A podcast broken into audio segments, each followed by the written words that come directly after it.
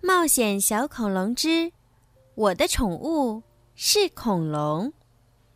人物简介：尼基叔叔，双胞胎兄妹俩的叔叔，拥有一家宠物店，脾气温和，为人和善，细心的照顾着兄妹俩的起居，在危险来临时保护着兄妹俩和恐龙，正义感十足。托比，双胞胎里的哥哥。喜欢恐龙，读了很多有关恐龙的书，是一名小小恐龙专家，聪明机灵，总能想到办法帮大家解围，在冒险过程中引导照顾大家，是个称职稳重的哥哥。蒂娜，双胞胎里的妹妹，纯真善良，活泼可爱，喜欢一切小动物。也是因为他的坚持，布朗提才能和他们生活在一起。在冒险中，既耐心又细心，是大家最放心的后备军。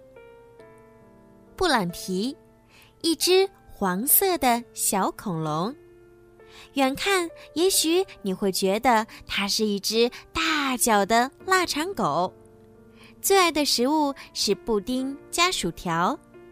来自遥远的恐龙时代，因为一次偶然掉进冰洞里被冰封，再睁开眼已经来到现代。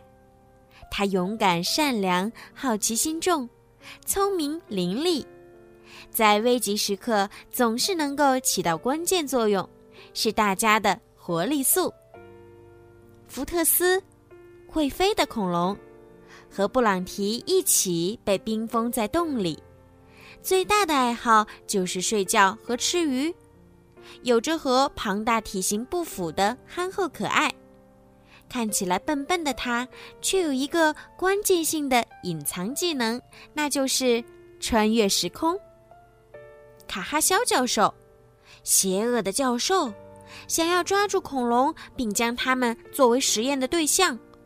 坏主意层出不穷，他在秘密实验室里总是造出破坏力极强的危险工具，是恐龙和兄妹俩的主要敌人之一。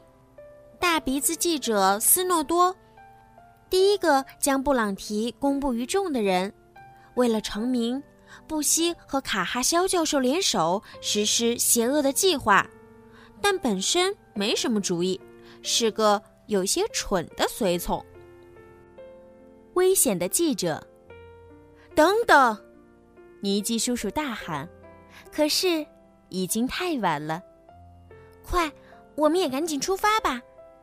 蒂娜对叔叔说：“我们也要赶紧开车出发了，这样才不会比福特斯晚到。”好的。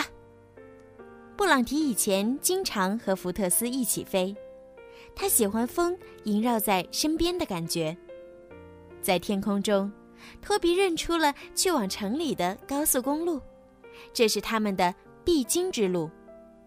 他们可以听到蒂娜在下面大喊，看到她挥舞着手臂，一定是发生了什么事儿。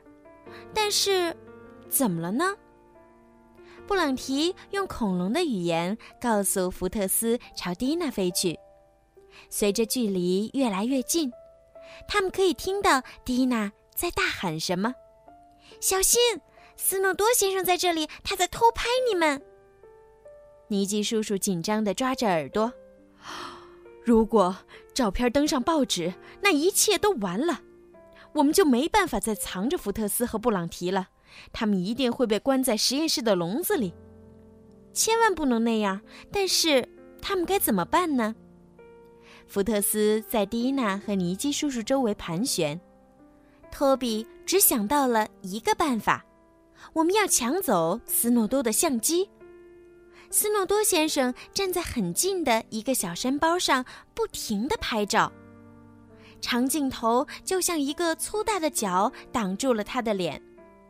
布朗提再次跟福特斯说了什么，飞龙向下俯冲，停，方向错了，掉头。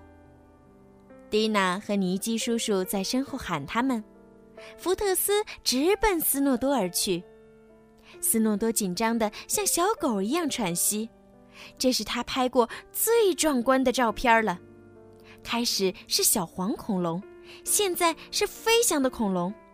福特斯越来越近，咔嚓咔嚓咔嚓，相机上的飞龙越来越大。在他的背上，可以看到愤怒的布朗提和受了惊吓的托比。斯诺多先生始终在拍照，咔嚓咔嚓咔嚓，他似乎闻到了钱的味道。福特斯加速，张开他的尖嘴，啊啊啊啊！斯诺多吓坏了，飞翔的恐龙正在攻击他，他该怎么办呢？斯诺多还是把相机举在空中，又一次靠近的福特斯的尖嘴里发出“沙”的声音，他用嘴叼走了斯诺多的相机。斯诺多的手臂胡乱挥舞着，想要追上飞龙，但是这么做使他滑进了雪里。我啊！他以极快的速度向小镇滑去。好啦，今天的连载故事。冒险小恐龙之我的宠物是恐龙，就讲到这儿了。接下来呀，小鱼姐姐每个星期都会继续给你们讲这个好听的故事，看一看蒂娜、托比还有他们的尼基叔叔，究竟跟可爱的小恐龙们会发生什么样有趣的故事呢？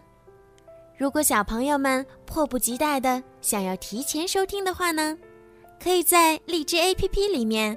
购买小鱼姐姐的粉丝会员哦，这样呢就可以提前收听到这么好听的故事啦。购买方式呢是更新荔枝到最新版本，打开小鱼姐姐的荔枝主页或任意一条声音，点击粉丝会员按钮，即可以购买小鱼姐姐的粉丝会员喽。粉丝会员呢可以佩戴小鱼姐姐的粉丝名牌。我给你们取了一个好听的名字，叫做“小鱼粉儿”。粉丝会员除了可以抢先听到连载故事之外呢，小鱼姐姐呀，每个月还会在粉丝会员当中抽取三名幸运的小朋友，送上小鱼姐姐的礼物哟。赶紧行动吧！好啦，宝贝们，晚安。